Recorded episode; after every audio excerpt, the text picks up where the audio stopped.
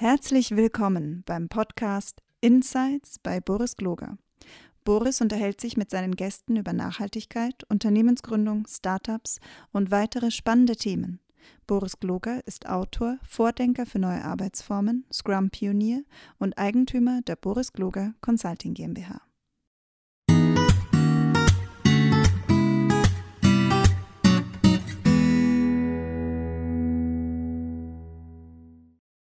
Liebe Frauke, schön, dass du da bist. Äh, Ja. freut mich total, dass, äh, dass du den Weg in meinen kleinen Podcast hier gefunden hast. Und ähm, du bist ja Bestseller-Autorin, äh, Biodiversity, äh, sagt man das so, Expertin. Aber erzähl doch mal selber, wer bist du denn? Was machst du da? Was treibt dich denn so um? Ja, also erstmal vielen Dank für die Einladung. Ich freue mich natürlich auch sehr, dass wir uns unterhalten können. Was mache ich, was treibt mich um? Das kann man ganz kurz und ganz lang machen. Ich versuche mal eine mittellange Version. Also von Haus aus bin ich Biologin und das sagt vielleicht auch ein bisschen, was mich umtreibt. Ähm, heute habe ich sozusagen drei Hauptgeschäfte oder Tätigkeiten. Ich bin zum einen Dozentin für internationalen Naturschutz an der Universität Würzburg. Ich bin zum zweiten Gründerin der Agentur Auf. Wir, kann man sagen, sind die erste deutsche Unternehmensberatung mit einem Fokus auf Biodiversität. Und ich bin Mitgründerin äh, von Perupuro, einem kleinen Unternehmen, wo wir den Business Case für Biodiversität machen und äh, Bio-Kakao von einer ganz, ganz kleinen Kakaobauernkooperative in Peru importieren. Und, eigen, und genau, gemeinsames Thema aller dieser Aktivitäten ist das Thema Biodiversität, könnte man sagen. Und was hat dich dazu gebracht, diesen Wahnsinns-Bestseller zu schreiben? Was hat die. Mücke für uns getan? Genau, also der Wahnsinns-Bestseller lautet, was hat die Mücke je für uns getan? Endlich verstehen, was Biodiversität oder biologische Vielfalt für unser Leben bedeutet. Und ähm, der Untertext, der, der Untertitel sagt es eigentlich. Viele Menschen, die sich nicht so expertenmäßig mit diesem Thema Biodiversität beschäftigen wie ich, die sind der Ansicht, dass das vielleicht gar nicht so ein wichtiges Thema sein könnte. Das hat aber immer mit Unwissenheit zu tun. Und deswegen habe ich mit meiner Co-Autorin Hilke Oberhansberg, die Wirtschaftswissenschaftlerin ist, haben wir uns zusammengesetzt und haben gesagt, okay, komm, das müssen wir jetzt mal erklären. Wir müssen eigentlich mal ein Buch schreiben, wo einmal erklärt wird, was Biodiversität ist, und zwar so, dass es jeder verstehen kann und nicht wie in so einem Bio-Schulbuch oder sowas.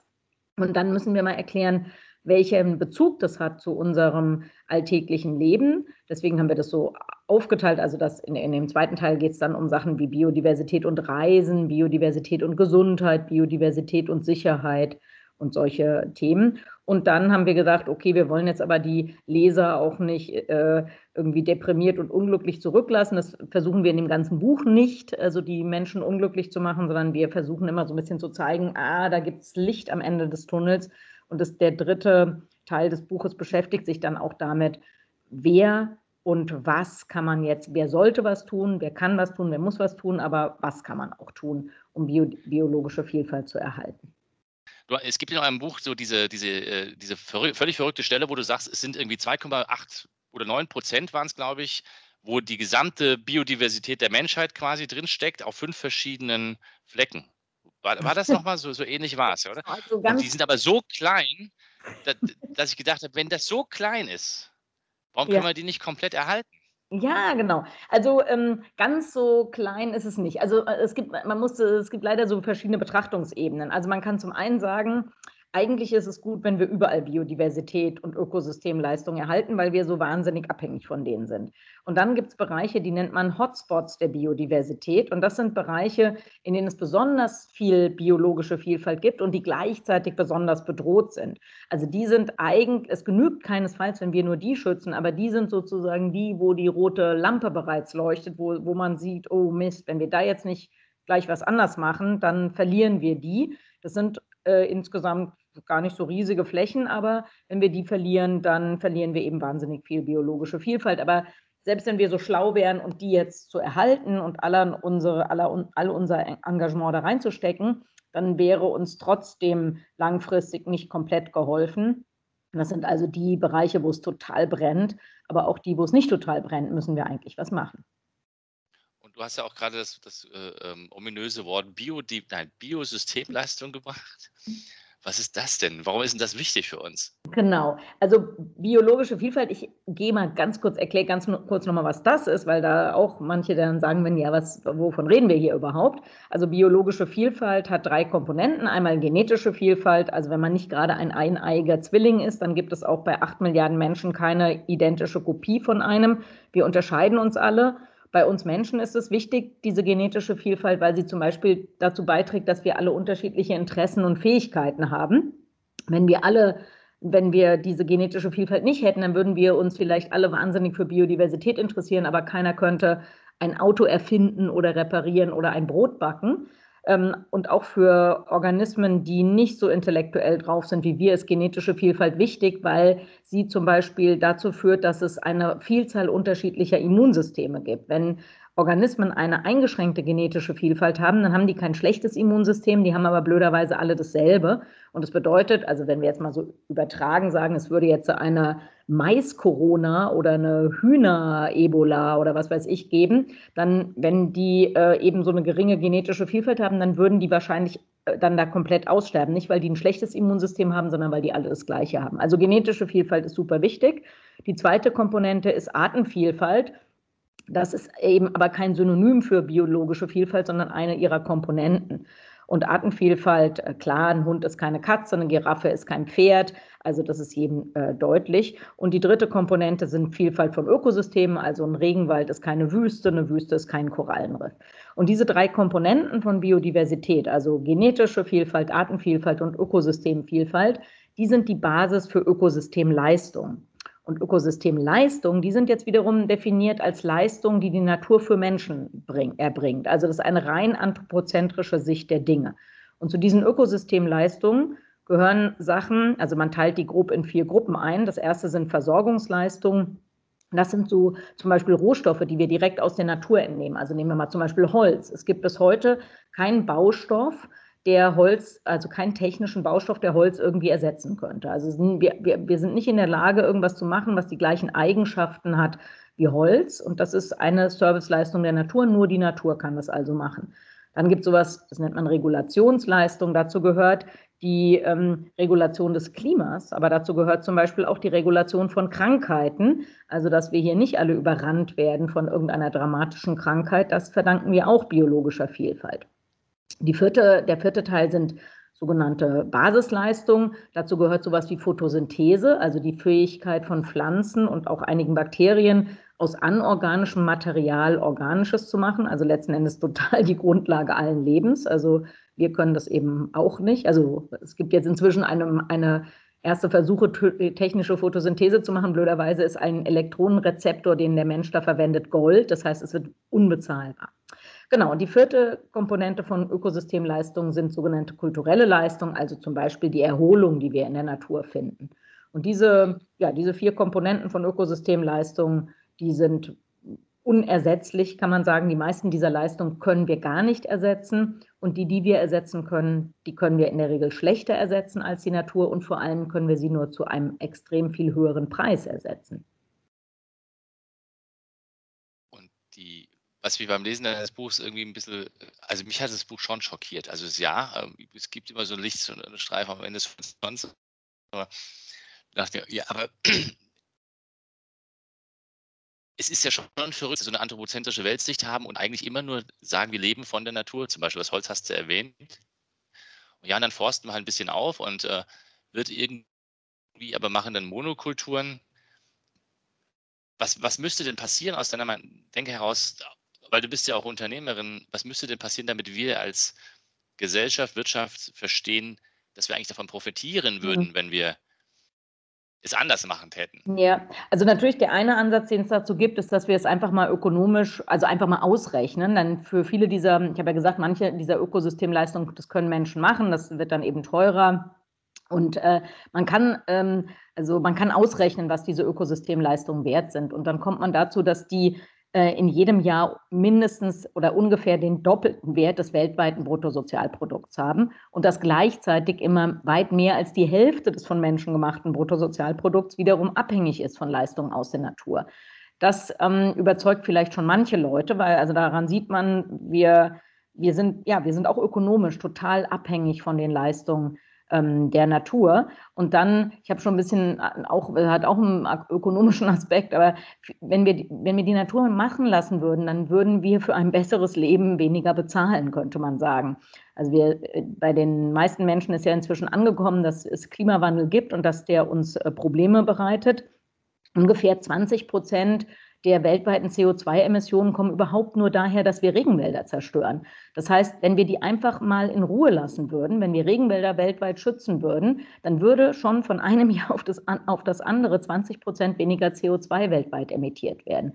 Und diese, äh, da gibt es eine Vielzahl solcher naturbasierten Lösungen, nennt man das, wo die Natur wenn wir die machen lassen würden, uns diese ganzen viel Theater und Arbeit und Geld, was wir da in die Hand nehmen müssen, abnehmen würden. Und das ist ja auch ein äh, super wichtiges, eine super wichtige Erkenntnis. Dazu wissen wir, dass die Zerstörung von Biodiversität und Ökosystemleistung viele Dinge treibt, also zum Beispiel den Klimawandel, aber auch sowas wie Flüchtlingsbewegung oder sowas wie Bürgerkriege, weil da, wo natürliche Ressourcen zerstört werden, Menschen häufig dann entweder die ihr, ihr Heil in der Flucht suchen oder eben aggressiv mit anderen Menschen werden und es zu teilweise bewaffneten Konflikten kommt. Also das alles wäre für uns eigentlich, also ja, es wäre für uns einfach besser, nicht weiter Natur zu zerstören. Ja, das sagt die, das, das offensichtlich. Also, ja, Leute, lest das Buch. Ähm, aber es, ist, es passiert ja trotzdem. Mhm. Also, ja, weil der, also Verstand, man kann es ausrechnen, man kann, all das, was du sagst, ist ja, ist ja in der Sekunde eingängig. Ja? Also, Mhm. wenn ich in Amazon-Regenwald, bin drüber geflogen, der ist gigantisch groß. Äh, man glaubt, dass, also man fliegst da vier Stunden, wenn du, wenn du fliegst und siehst überhaupt nur, denkst bis auf dem Meer, weil du siehst nichts außer grün. Ähm, und denkst dir, ja, na Wahnsinn, aber das geht kaputt. Ja, Und also ich glaube, manche, also ein bisschen das Problem, Menschen, also zum einen glauben, also ich bin ja Naturwissenschaftlerin und äh, man macht sich ja dann, also gibt natürlich Experten, Expertinnen, die sich darüber Gedanken machen, warum der Mensch so erfolgreich ist als Tierart. Und eine Erklärung dafür ist, dass ähm, wir sehr, wir sind Meister der, des Selbstbetrugs. Also wir können uns ähm, die auswegloseste Situation noch irgendwie schönreden oder glauben, dass es uns nicht trifft und was weiß ich. Und äh, das ist eine, das ist ähm, ein Vorteil langfristig in unserer Evolution wahrscheinlich gewesen. Wir geben einfach nicht so schnell auf und wir probieren alle möglichen Dinge mal aus. Aber es ist jetzt in dieser Situation auch ein Nachteil, weil es dazu führt, dass wir häufig so als Gesellschaft insgesamt denken, naja, komm, so schlimm wird es schon nicht werden. Es wird uns schon nicht treffen. Und wir haben auch irgendwie so eine Zeitverzögerung, eine große Zeitverzögerung natürlich auch bei den Effekten, die wir da haben. Also äh, der, der Klimawandel der, ähm, ja, der trifft uns jetzt. Und selbst wenn wir sofort aufhören würden, CO2 zu emittieren oder alle Ringmelder zu schützen, dann würde der ja auch noch eine Weile noch schlimmer werden. Aber gleichzeitig sowohl der, der Klimawandel als auch der Verlust von Biodiversität und Ökosystemleistung ist ja nicht, wie wenn man an einen Kuhzaun fasst. Also wenn ich an einen Kuhzaun fasse, kriege ich eine gewischt und da lasse ich sofort los, weil das ist schlecht, das tut mir weh, das mache ich nicht. Und das ist ein bisschen das, oder nicht ein bisschen, aber das ist ein Riesenproblem natürlich bei der Zerstörung von Biodiversität und Ökosystemleistung. Den Schaden, den werden, einen Großteil davon werden wir noch erleben und viel anderes davon werden die Generationen nach uns zu ertragen haben. Aber es passiert eben mit so einer zeitlichen Verzögerung. Wenn wir heute, also äh, es wird im Schnitt alle vier Sekunden ein Stück Regenwald von der Fläche eines Fußballfeldes äh, abgeholzt aber trotzdem können wir beide es uns heute lustig machen. Also das ähm, tut uns heute eben nicht weh. Und das ist irgendwie scheinbar ein großes Problem, dass, äh, ja, dass wir das einfach nicht schnell genug ähm, zu spüren bekommen, was wir hatten. Aber ich finde diesen Beispiel mit dem Regenwald finde ich genial, weil du ja selber eine kleine Firma gebaut hast, ähm, um Regenwald ein Stück weit zu schützen. Aber das, ich, was ich noch nie begriffen habe, ist, da, jetzt gehe ich da hin und mache da diesen dieses Fußballfeld große Regenwaldstück weg. Und dann weiß jeder, dass dieser Regenwald in zwei oder drei Jahren nicht mehr, nichts mehr hergibt, weil die Humuschicht ist gegen, geht, also ist äh, quasi nicht vorhanden und, und Regenwälder funktionieren anscheinend völlig anders als ein, als ein deutscher Buchenwald, aber ähm, und trotzdem machen die das. Also die, die, die wissen, ja. dass sie das also abholzen und mit dem Abholzen machen sie eigentlich sie machen ihre Lebensgrundlage kaputt. Mhm. Also sie wohnen auch noch da. Also ich meine, ich würde es ja noch verstehen, dass ein Deutscher sagt, das ist halt der Regenwald, pff, mir wurscht. Aber die Leute leben doch da. Ja, aber es leben ja, also teilweise leben tatsächlich da die Menschen, die das auch kaputt machen. Also ich selber habe auch ein Forschungsprojekt mal in Brasilien gehabt und dann haben die Leute mal gesagt, na ja, jetzt regt euch mal nicht auf, wir holzen da den Regenwald, aber wir haben so viel Wald, das ist wirklich egal. Vielleicht ganz kurz da noch so ein Fakten, Fakten, kleiner Faktencheck oder so, das ist leider blöderweise nicht egal. Die Zerstörung des Amazonas-Regenwalds, das ähm, ist ein sogenannter Tipping Point, ein Kippelement in unserem Erdsystem. Und äh, der, dieser, dieser, dieser, ja, dieses, dieser Kipppunkt, der liegt irgendwo bei einer Regenwaldzerstörung im Amazonas von 20 bis 25 Prozent. Das heißt, wenn wir ähm, also sagen wir mal, wir nehmen den, den, größeren Teil an, dann können wir insgesamt 25 Prozent des Regenwaldes zerstören. Wenn 75 Prozent dann noch erhalten sind, dann trocknet der Regenwald aus. Dann, selbst wenn wir jetzt sofort aufhören, da noch irgendeinen weiteren Baum zu fällen, ähm, wird es eine Savanne. Wir haben jetzt schon 17 Prozent zerstört. Und rein theoretisch kann ja auch der untere Bereich richtig sein, das mit den 20 Prozent. Wenn, wenn das passieren würde, dann ist nicht nur der Regenwald weg, sondern haben wir so einen krassen Klimawandel auf unserem Planeten, dass nichts mehr so sein wird wie vorher. Also, äh, und, und warum machen wir das dann? Also ein Grund ist, dass ähm, wir vielleicht eine, eine volkswirtschaftliche Betrachtung und eine betriebswirtschaftliche in gewisser Hinsicht haben. Ein Mensch, der dahin geht und ähm, das sind ja häufig große Konzerne von Menschen, die eben da nicht leben. Also da wird zum Beispiel Regenwald zerstört, um äh, Ölpalmenplantagen anzulegen, um Sojaplantagen anzulegen, um Weideflächen zu schaffen äh, für, für Rinder, um Holz zu verkaufen. Das sind alles Dinge, die einzelne Menschen oder auch Gruppen von Menschen sehr, sehr reich machen. Und der gigantische Schaden, der für alle äh, entsteht, der äh, ist dagegen, also solange die anderen nicht alle sich aufregen und äh, Theater machen, wird der eben einfach hingenommen. Und das ist dann bringt uns eigentlich zu einem weiteren Problem und das ist die Inwertsetzung oder die ja von diesen Ökosystemleistungen. Wir wissen, dass die, diese Regenwälder immens wichtig sind, nicht nur um die, unser Klima zu stabilisieren, aber auch um eben diese Vielzahl an Ökosystemleistungen zu erbringen. Aber jemand, der Wald besitzt oder auch einen Regenwald besitzt, der, der kann aber diese Ökosystemleistungen sich nicht bezahlen lassen. Dafür gibt es im Moment keinen Markt. Wir bezahlen das nicht, obwohl und ist ja für unser Klima zum Beispiel super wichtig. Das bedeutet, dass jemand, der Wald besitzt, entweder das Holz verkaufen kann oder die Fläche, die unter seinem Wald ist. Aber die, die Tatsache, dass da Luft gefiltert wird, dass es Lebensraum für eine Vielzahl von Tieren und Pflanzen ist, dass unser Weltklima stabilisiert wird, das äh, bekommt dieser Mensch nicht bezahlt. Und dann müssen wir gar nicht so weit gehen bis in die Tropen. Also wenn wir mal einen Imker nehmen hier bei uns in Deutschland, der ähm, kann Honig verkaufen. Aber die Tatsache, dass seine Bienen Nutzpflanzen bestäuben, die dann wiederum einem Apfelplantagenbesitzer oder einem Marmeladenproduzent der Kirschmarmelade machen will, die dem überhaupt erst seine, diese Ressourcen zur Verfügung stellen, diese, diese Tätigkeit der Bienen, diese Bestäubungsleistung, die kann der Imker nicht, die bekommt er nicht bezahlt. Und das ist ein Dilemma, dass, nur, dass wir im Moment ähm, sehr viel Geld damit machen können, Natur zu zerstören, aber sehr wenig Geld äh, und häufig gar kein Geld damit Natur zu erhalten. Ich meine, das ist ja ein interessanter Gedanke. Also du gehst als Imker hin und sagst dem Landwirt, du kriegst einen besseren Ertrag, wenn ich mir meine Bienen da hinstelle, zahl mir was weiß ich für jedes Volk. Mhm. Miete von Solche, x genau, Euro pro also Monat.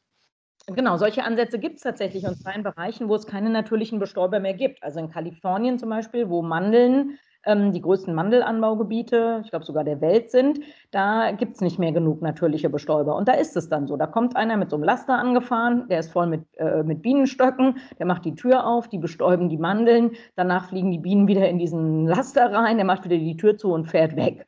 Und diese, diesen Service macht er natürlich nicht mehr kostenlos. Aber viele andere dieser Ökosystemleistungen, da kann ich ja andere gar nicht ausschließen von der Nutzung. Also ähm, der, für uns hier in Mitteleuropa sind die Ökosystemleistungen des, der, der Regenwälder im Kongo-Becken extrem wichtig. Und äh, die Staaten des Kongo-Beckens, die können aber nicht verhindern, dass wir diese Ökosystemleistungen kostenlos frei Haus geliefert bekommen. Das ist eben so. Wir, wir bekommen die nur dann nicht mehr, wenn der Regenwald zerstört ist. Aber solange der Regenwald da steht, ähm, leistet der Regenwald für uns alle möglichen Dienstleistungen, von denen man uns nicht ausschließen kann. Und das ist ein weiteres Problem eigentlich dieser ja, dieser ganzen Ökosystem, Biodiversitäts- und Ökosystemleistungsproblematik, dass wir dass, dass man, dass der Besitz oder jemand, der diese bereitstellt, diese Leistung, dass der andere nicht davon ausschließen kann, dass die davon profitieren.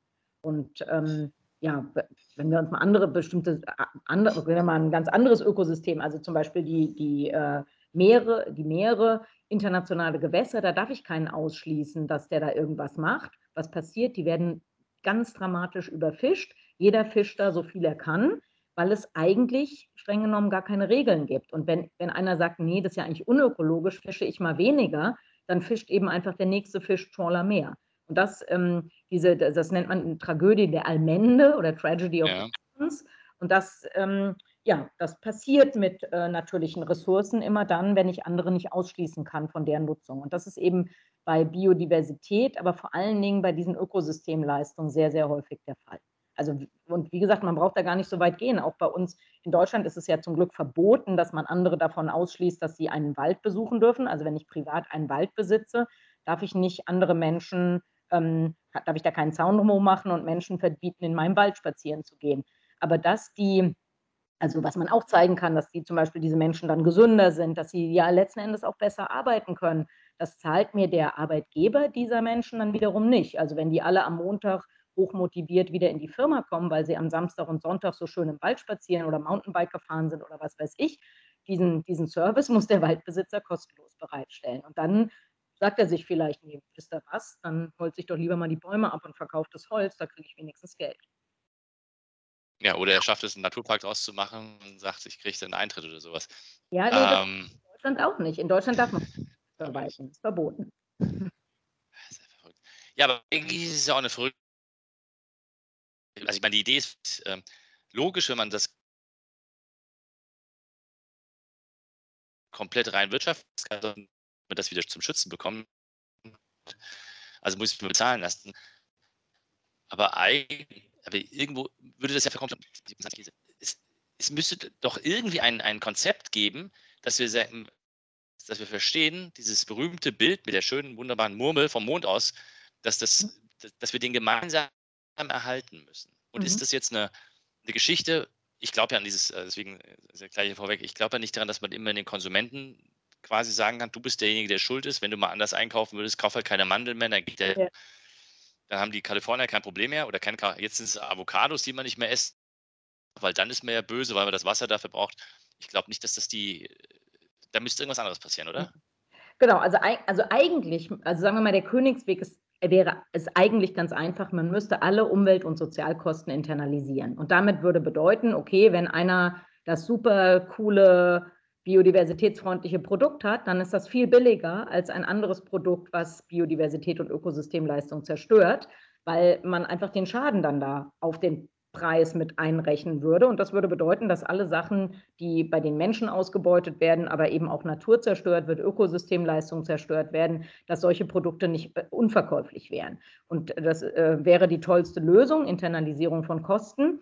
Und gleichzeitig kann man sich vorstellen, es wäre ja eine totale Umkehrung unseres äh, bisherigen Wirtschaftssystems relativ unwahrscheinlich, dass das passiert. Also was wir irgendwie, deswegen glaube ich, das naheliegendste, leider, äh, also auf der einen Seite kann man, kann man sagen, ja, nee, das muss doch eigentlich jeder verstehen. Und auf der anderen Seite leben wir aber natürlich in einer Welt, die ähm, ja von, von, von Handel und Wirtschaft irgendwie sehr stark dominiert ist. Und dann ist die sozusagen die kleinere Lösung müsste dann eben sowas sein, dass wir sagen, okay, dann muss, muss für Ökosystemleistung, wir müssen einen Markt finden, einen Ausgleich, ähm, wo äh, es sich lohnt, Ökosystemleistung zu erhalten in dem Moment, wo es mehr wert ist, ähm, den Wald zu erhalten, als den Wald zu zerstören, wird auch niemand in Südostasien, niemand im Kongo-Becken und niemand im Amazonas den Wald zerstören. Und man muss ja auch, ähm, also ich habe sehr, sehr viel ja in Afrika gearbeitet und äh, das, ähm, also ich war mal in der Zentralafrikanischen Republik, einem der ärmsten Länder der Erde, und da ist es halt so, dass die äh, dass da leider ein riesiger, äh, ja, ein riesiges Wildereiproblem auf Elefanten besteht. So eine Elefantenstoßzähne, die sind auf dem illegalen Markt, ähm, sagen wir mal von so mittelgroßen Elefanten am Ende 40.000 Euro wert. Und äh, was da passiert ist, dann gibt man einem Pygmäen eine, ein Gewehr und eine Flasche Schnaps oder, oder ein Gewehr und sagt ihm, okay, wenn du mit zwei Stoßzähnen zurückkommst, kriegst du eine Flasche Schnaps dazu. Und da muss man ja sagen, dass wenn eine Flasche Schnaps, äh, die da in Zentralafrika wahrscheinlich zwei Euro die Flasche kostet und am Ende kriege ich 40.000 Euro für die Stoßzähne, das ist eine Marge, gegen die einfach die Aussage, äh, Elefanten sind doch toll und warum, warum erschießt ihr die, wenig Bestand hat. Ja, und das heißt, wir müssten eigentlich Zentralafrika irgendwie einen Weg geben, dass wir die, die Existenz von, Af von, von Elefanten bezahlen müssten, oder wie? Ja, also irgendwie schon. Also weil das äh, irgendwie kann es, also ja, irgendwie kann es ja nicht sein, dass wir, äh, also wir, wir leben, also das ist irgendwie was, was man ja auch wirtschaftlich gut regelt, wenn man eine Leistung von jemandem bekommt, eine Dienstleistung oder ein Produkt, bezahle ich den dafür. Das ist ja irgendwie normal. Ich kann ja auch nicht in den Supermarkt gehen und mir da einfach mal die Taschen voll machen und dann gehe ich wieder. Also das, die, diese, diese Tatsache, dass wir für Dinge bezahlen müssen, die wir nutzen, das ist uns ja total vertraut. Aber natürlich ist uns genauso vertraut, und es hat ja Jahrmillionen auch funktioniert, dass die Leistungen von Ökosystemen eben nicht bezahlt werden müssen. Und vielleicht kann man es so ein bisschen so sagen, wir kommen von einem großen Planeten als kleine Welt, also eine kleine menschengemachte Welt auf einem großen Planeten. Aber heute haben sich die Verhältnisse einfach umgedreht. Wir sind eine riesige menschengemachte Welt auf einem Planeten, der aber nicht größer wird. Und das bedeutet, dass wir jetzt eigentlich irgendwelche Lösungen finden. Eine andere Form wäre natürlich, dass man einfach äh, sozusagen Regularien schafft. Also ich muss ja auch niemanden incentivieren dafür, dass er seinen Nachbarn nicht umbringt. Es ist eben einfach verboten, seinen Nachbarn und äh, das funktioniert natürlich ähm, innerhalb eines Staats sicher gut. Also wenn man jetzt bei uns sagt, okay, es ist jetzt verboten, äh, keine Ahnung, äh, Luchse abzuschießen oder es ist verboten, äh, das, äh, irgendwelche Gifte ins Wattenmeer einzulassen, äh, das kann man einfach regeln. Aber wir können natürlich als internationale Staatengemeinschaft nicht einfach regeln, dass wir sagen, so, liebe Anrainer des Kongo-Beckens und liebe Anrainer des Amazonas, ihr, ihr ist jetzt einfach mal verboten, dass ihr den Wald abholzt, aber ihr kriegt nichts dafür. Das, das kann ja irgendwie nicht funktionieren. Nee, das, so wird es nicht funktionieren, nicht in der Wildwirtschaft. Ah, ist ziemlich. Das ist, sage, mein, mein Kopf, der platzt immer, wenn ich, wenn ich mir solche Sachen mehr und mehr darüber nachdenke ja, aber so weitergehen kann. Eine Sache, ähm. vielleicht genau, damit jetzt nicht alle ganz traurig werden. Also was man, also es gibt ja ein paar Sektoren oder Geschäftsmodelle, wo man sich vorstellen kann, dass was funktioniert. Also zum Beispiel Schutzgebiete. Also nehmen wir mal Berggorillas. Es gibt noch, ja, vielleicht, sagen wir mal, 1000 Berggorillas auf der Welt. Fast alle von denen sind habituiert, das heißt an Menschen gewöhnt. Jetzt kann man da hinfahren und guckt sich so eine Stunde lang so ein Berggorilla an. Das kostet 1500 Dollar für eine Stunde diese Berggorillas, die wird keiner abknallen. Die verdienen so wahnsinnig viel Kohle dafür, dass sie einfach da sitzen und Pflanzen fressen und Leute die angucken. Ähm, das ist jetzt natürlich äh, äh, vielleicht ein besonderer Fall, aber wenn wir uns Schutzgebiete angucken in, in Afrika, in Lateinamerika, dann kann man mit Schutzgebieten Geld verdienen. Man kann auch Geld verdienen mit, ähm, mit Ökotourismus insgesamt. Das ist ja eigentlich ein sehr gut etabliertes Geschäftsmodell, was schon funktioniert. Ähm, und wir haben natürlich auch sowas, also naturbasierte Lösungen habe ich ja eigentlich schon angesprochen für den Klimaschutz. Und für Klimaschutz geben Menschen ja Geld aus. Wir müssen aber verstehen, dass das Geld, was wir da ausgeben, ja. am besten angelegt ist, indem wir intakte Ökosysteme schützen. Nicht indem zum Beispiel jeder meint, er pflanzt mal Bäume, äh, sondern indem wir sagen, nee, hier alte Wälder, Regenwälder, aber auch in, aber auch in gemäßigten Zonen, diese, diese Wälder, Moore etc., die schützen wir. Und dafür bezahlen wir eben, weil wir halt einen Carbon Credit Markt haben zum Beispiel. Lass mich gleich nochmal auf diese Aufforstungsthematik kommen, weil die finde ich auch total spannend. Aber die, die eine Geschichte, die du jetzt gerade eigentlich erwähnt hast, ist ja, also wenn ich das zu Ende denke, was du gerade gesagt hast, müsste ich ja die, die komplette Erde mit allem, was sie macht, zu einem Kunstobjekt machen, für das es immer nee, muss. Aber also die, also das, ja. irgendwie ist es schon verrückt. Ich schaue mir die Störche, keine Ahnung, auf dem Bauernhof an und dann sagt der mhm. Bauernhofmensch, Zahlen für den Storch. Weil es gibt dann aber auch keine Natur, ist dann alles Kunst. Weil, weil, weil nee. Nee, nee, also. dann würde das also, funktionieren, oder? Also, weil ja, nee, nee, die Orang-Utans also oder die. Weniger, also weniger Kunst, nicht im Sinne von weniger Kultur, aber wir brauchen, wir brauchen mehr Natur. Also, in unserem, also es geht ja um unser Überleben. Also vielleicht auch nochmal ganz, das muss man ganz klar sagen. Beim Klimawandel geht es darum, wie wir in Zukunft leben.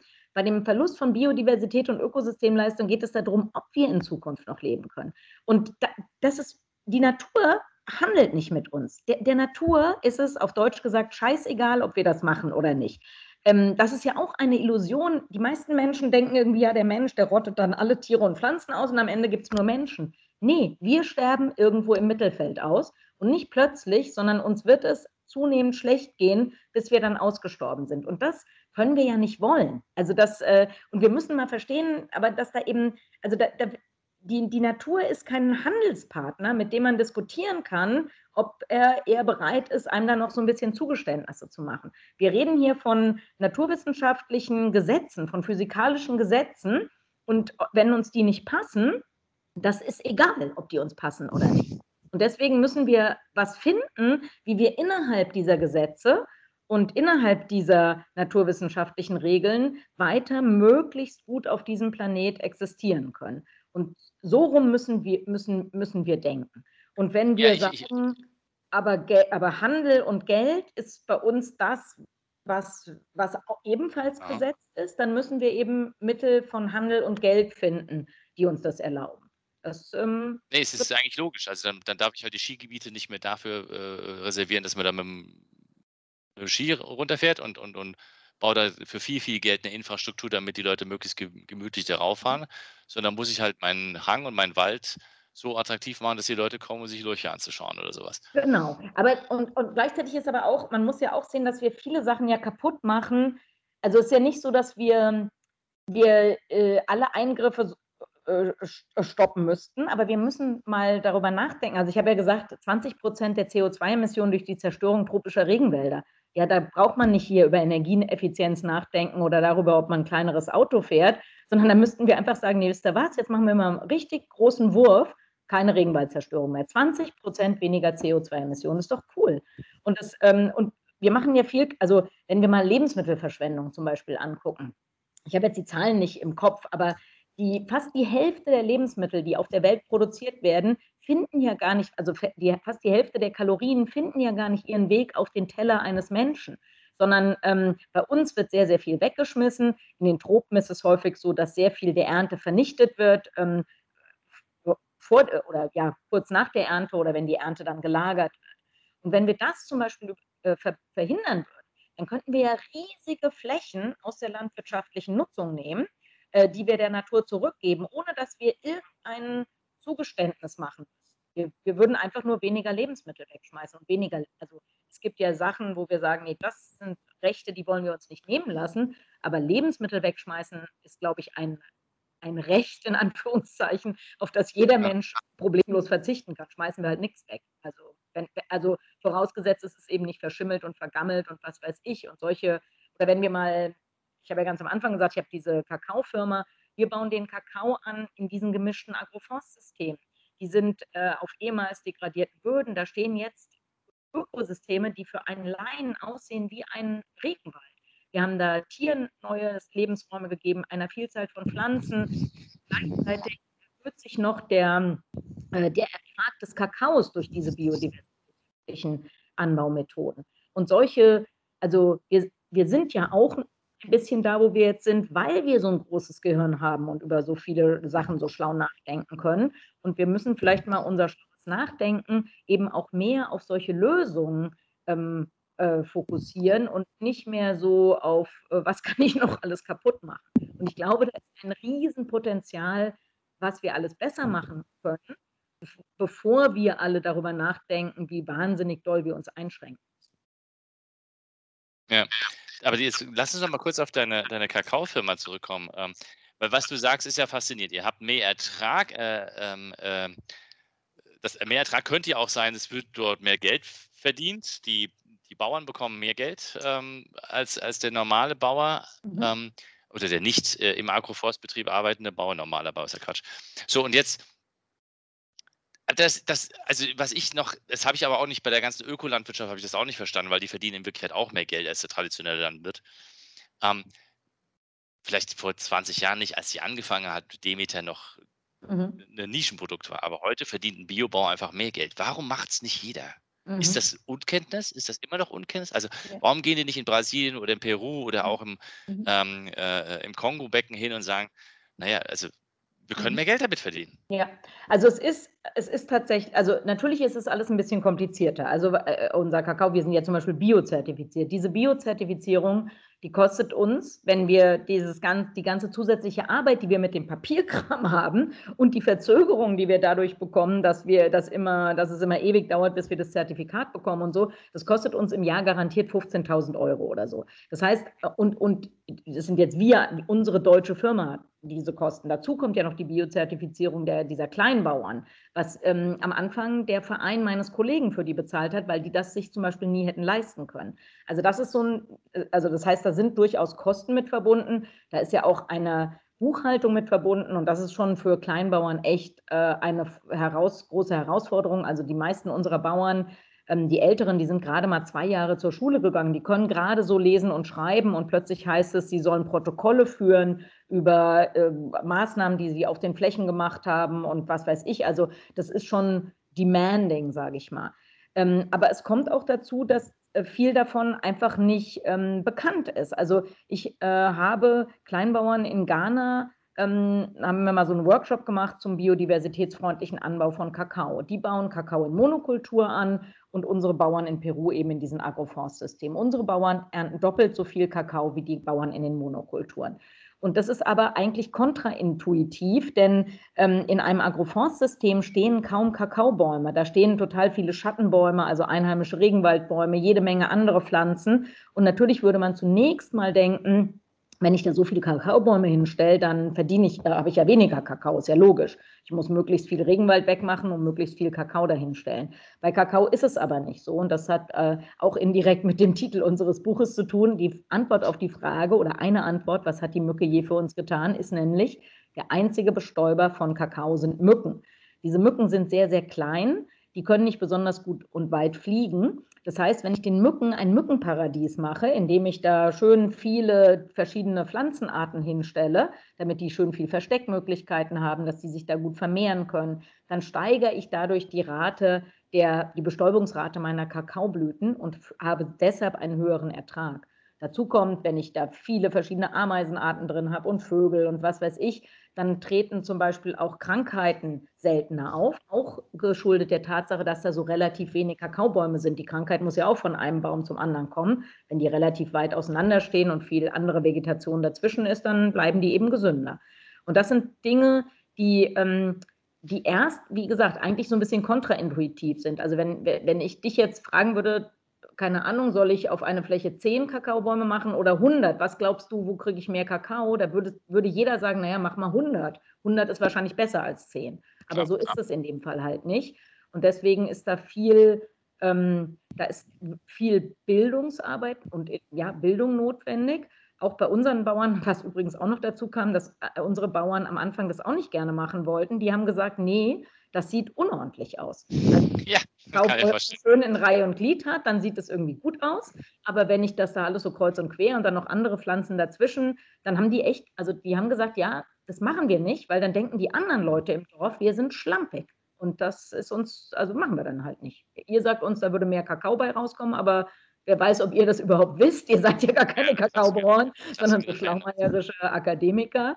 Und ähm, nee, und ich will mir hier nicht den Ruf ruinieren lassen von meinen Nachbarn. Es hat tatsächlich sieben Jahre gedauert, bis der erste Bauer mehr oder weniger aus, ähm, ich weiß nicht, aus Mitleid, vielleicht nicht aus Mitleid, aber weil er meinen Kollegen so nett fand und weil mein Kollege mit seinem Verein diese Bauern eben diese sieben Jahre schon unterstützt hatte mit Bildungsprojekten und Gesundheitsprojekten. Und ähm, dann hat, der hat halt einer gesagt, naja gut, komm, dann dir zuliebe probiere ich es mal. Und jetzt äh, Jetzt ist es so ein bisschen ein Selbstläufer. Wir, haben, wir arbeiten im Moment mit 45 Kleinbauernfamilien und wir haben jetzt im Moment, glaube ich, 15, die da gerne mitmachen wollen in dieser Kooperative.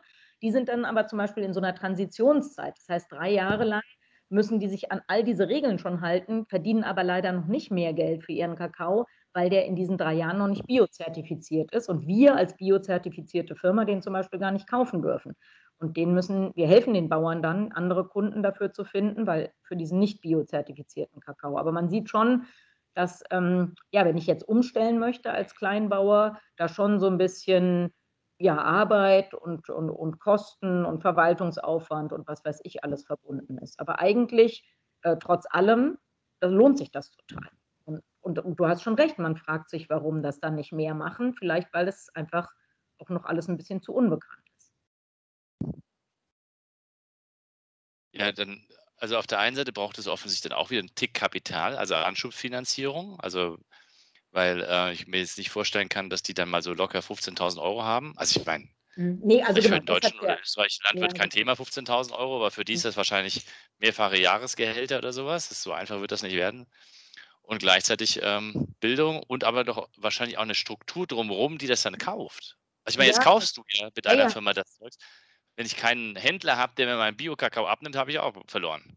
Genau. Und das ist übrigens überhaupt der Antrieb, warum wir diese Firma gegründet haben. Mein Kollege, der unterstützt die Bauern seit ungefähr, seit etwas über 20 Jahren eben mit Bildungsprojekten, Gesundheitsprojekten, hat die Schulen unterstützt, hat auch den ökologischen Kakaoanbau da eingeführt, hat die Biozertifizierung mit seinem Verein bezahlt. Und dann dachten alle, uh, cool, jetzt, ähm, jetzt verkaufen die Ka Bauern ihren Kakao. Und dann hat niemand den Kakao abgekauft zu einem fairen Preis. Die Bauern leben in einem total entlegenen Tal in Peru.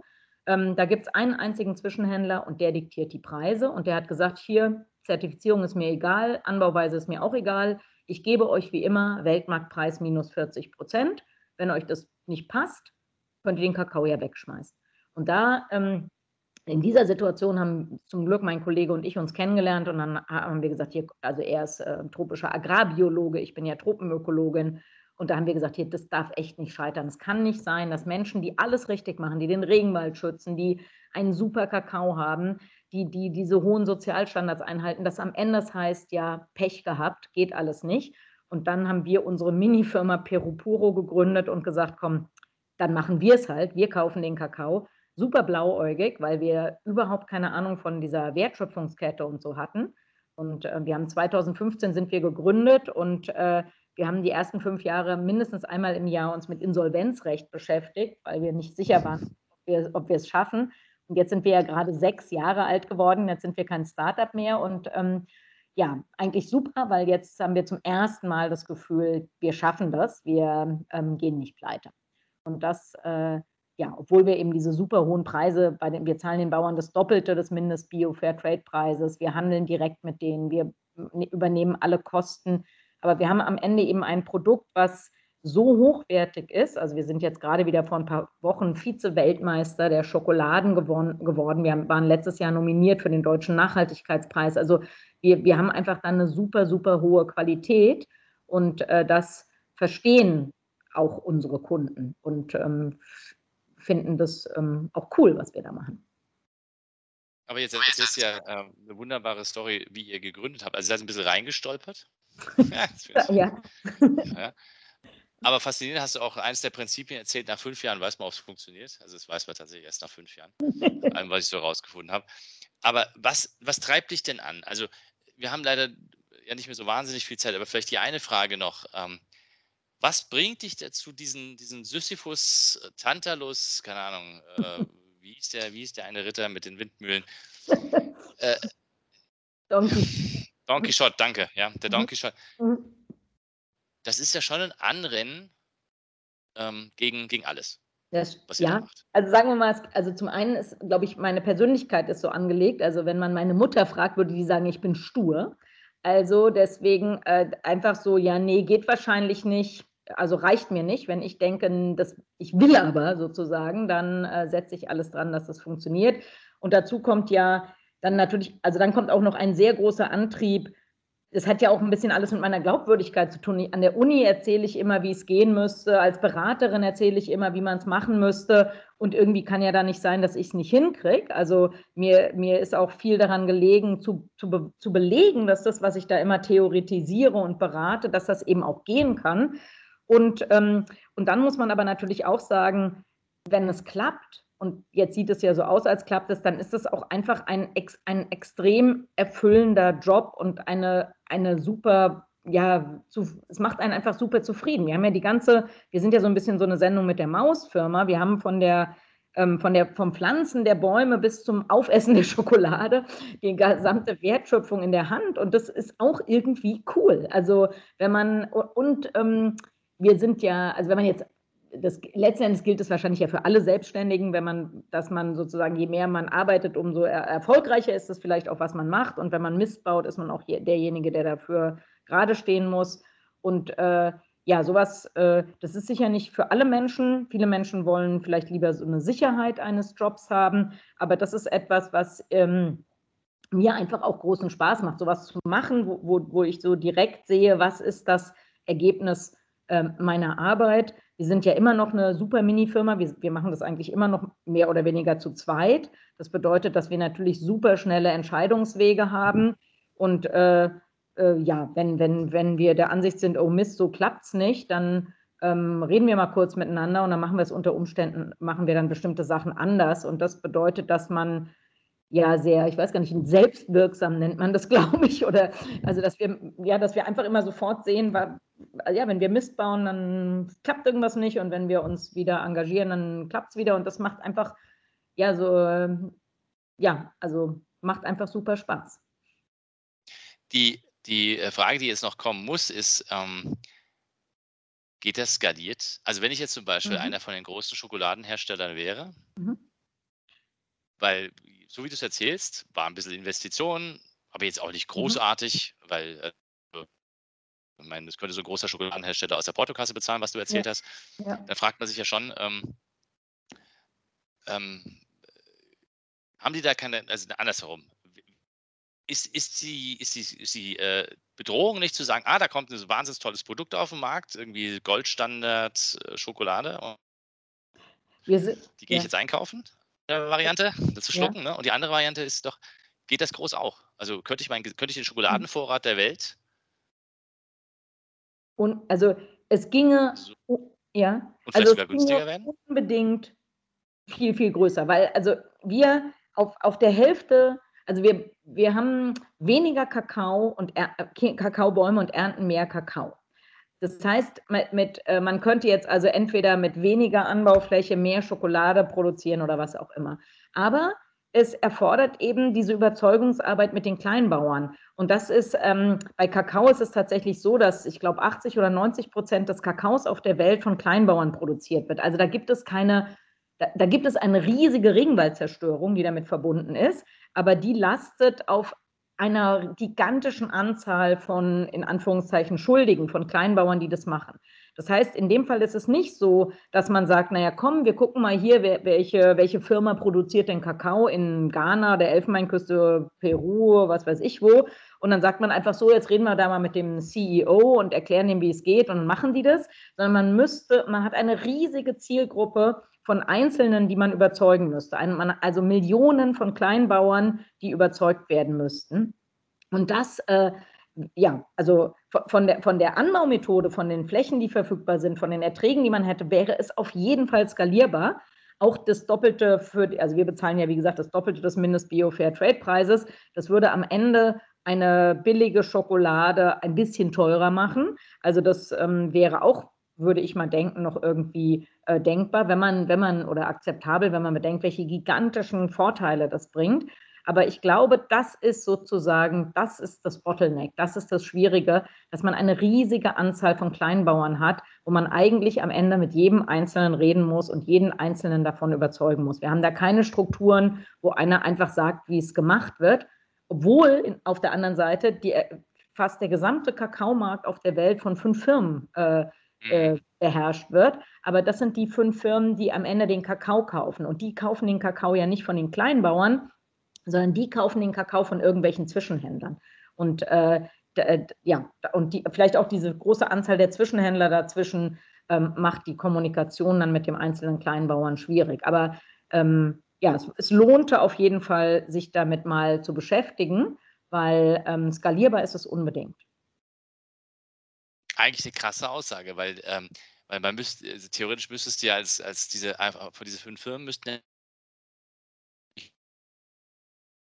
ihre sagen, wir nehmen nur noch Biozertifizierten, der auf die in die Art und Weise gebaut ist. Ich habe fünf Jahre mhm. Zeit.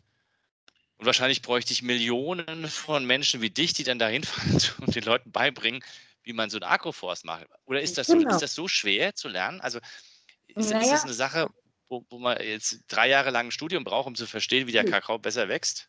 Nee, genau. Also man braucht natürlich, also jetzt zum Beispiel äh, unsere Bauern pflanzen bis zu 70 verschiedene Arten einheimische Bäume. Und die kann man ja nicht im Baumarkt als Saatguttüte oder so kaufen. Das heißt, ich brauche da schon mal zum Beispiel Leute, die in, ich brauche intakte Regenwälder und ich muss in den intakten Regenwäldern rumlaufen und suchen, wo die Samen da oder die Früchte von diesen Bäumen liegen. Ich brauche so eine Art, ich muss ja mal so eine kleine Baumschule machen, wo ich dann die, äh, die Setzlinge da anziehe und dann muss ich mich um meine Flächen kümmern. Aber das ist alles, ist eigentlich alles kein, kein, äh, ist alles kein Hexenwerk. Und ähm, trotzdem, also was, was man trotzdem sagen muss, ist wahrscheinlich, dass bei so ganz großen Konzernen ist am Ende, also da die ja so riesige Mengen Kakao handeln, macht es am Ende, auch wenn die nur ein paar Cent mehr bezahlen würden, macht, finden die offensichtlich, dass sie da einen gigantischen Wettbewerbsnachteil haben. Es funktioniert eben gut, wie es funktioniert und der Konsument, du hast irgendwann zwischendurch mal gesagt, ja, man kann nicht alles auf den Konsument abwälzen, das stimmt auf jeden Fall. Aber in dem, also man muss ja schon sagen, jetzt bei, bei Schokolade in Westafrika arbeiten geschätzt 2,2 Millionen Kinder als Sklaven auf Kakaofeldern. Wir zerstören riesige Flächen Regenwald, nur damit wir am Ende hier sitzen und so einen billigen Schokoladen-Osterhasen gegessen haben, wo wir uns drei Tage später dann wieder Gedanken machen, warum wir zu dick geworden sind. Also das ist eigentlich alles, äh, also ja, das, also das, also ja. Und ähm, genau, und dann kommt ja noch dazu, also Schokolade ist ja kein Grundnahrungsmittel, weswegen ich eigentlich auch der Ansicht bin, dass sie ruhig auch ein bisschen mehr kosten darf, wenn da eben keine äh, Sklavenarbeit und keine Regenwaldzerstörung drin sind, dann wird sie eben teurer. Aber es ist ja, wir reden hier ja nicht von Trinkwasser oder von Brot, sondern wir reden eben von etwas, was eigentlich von der Qualität und der Bedeutung der Inhaltsstoffe, der Rohstoffe ein ja immer ein Qualitätsprodukt sein sollte, was aber ähm, in den letzten Jahrzehnten in Mitteleuropa oder in Deutschland vielleicht besonders ein, ja, so ein Ramschprodukt geworden ist. Also es gibt fast niemanden in Deutschland, der sich nicht leisten könnte, jeden Tag eine Tafel Schokolade zu essen. Und das äh, und das ist dann problematisch, wenn wir wissen, wie viel Regenwald da verschwindet und wie, wie viele Menschen da ausgebeutet werden. Gibt, gibt es da nochmal einen Ausblick? Also würde das auch mit anderen Formen von Agro, äh, Agroforstsystemen gehen? Also kann ich meinen Weizen auch so anbauen und die Sojabohnen und. Nee, genau. Also äh, sagen wir mal, also äh, das äh, Getreide sind ja Gräser letzten Endes. Und für Gräser eignet sich natürlich, die wachsen am besten in Monokultur, auch schon auf einer natürlichen Wiese. Und äh, die werden ja maschinell geerntet mit einem Mähdrescher und so. Also das heißt, für dieses ganze Getreide sind solche Mischsysteme nichts. Es ist aber für alles was, also Kakao wird zum Beispiel nicht maschinell geerntet, genauso wie Kaffee. Und für diese Produkte, vor allem auch für ähm, Pflanzen, die ursprünglich aus tropischen Regenwäldern kommen, die sich also sogar noch wohler fühlen, wenn sie im Schatten stehen oder unter irgendwelchen großen Bäumen, für diese Produkte würde das gehen. Also unsere Bauern, die produzieren ja eben auch nicht nur Kakao, die haben, ähm, die haben da Papaya, die haben da Avocado, die haben da Zitronen, die haben äh, ja alles, alles Mögliche, was sie dazwischen pflanzen. Und für diese Pflanzen würde es immer gehen. Für Getreide geht es nicht. Und das ähm, erklärt aber vielleicht auch nochmal ganz kurz historisch, wie das überhaupt dazu gekommen ist, zu diesen Monokulturen, dass natürlich die Europäer ähm, Anbaumethoden kennen, wo Monokultur irgendwie gut funktioniert, eben zum Beispiel bei Getreide oder bei Kartoffeln oder was auch immer. Und dass man äh, dann in, nach Afrika, aber dann auch wieder nach Südamerika diese Monokulturanbauweise ähm, ja, versucht hat zu etablieren, weil die bei uns in Mitteleuropa so gut funktioniert. Aber ein Regenwaldsystem ist ähm, Agroforstsystem immer besser als diese Monokultur. Also ich könnte jetzt noch ewig weiterreden, weil wenn, das, wenn, wenn dieses Argument würde ja bedeuten,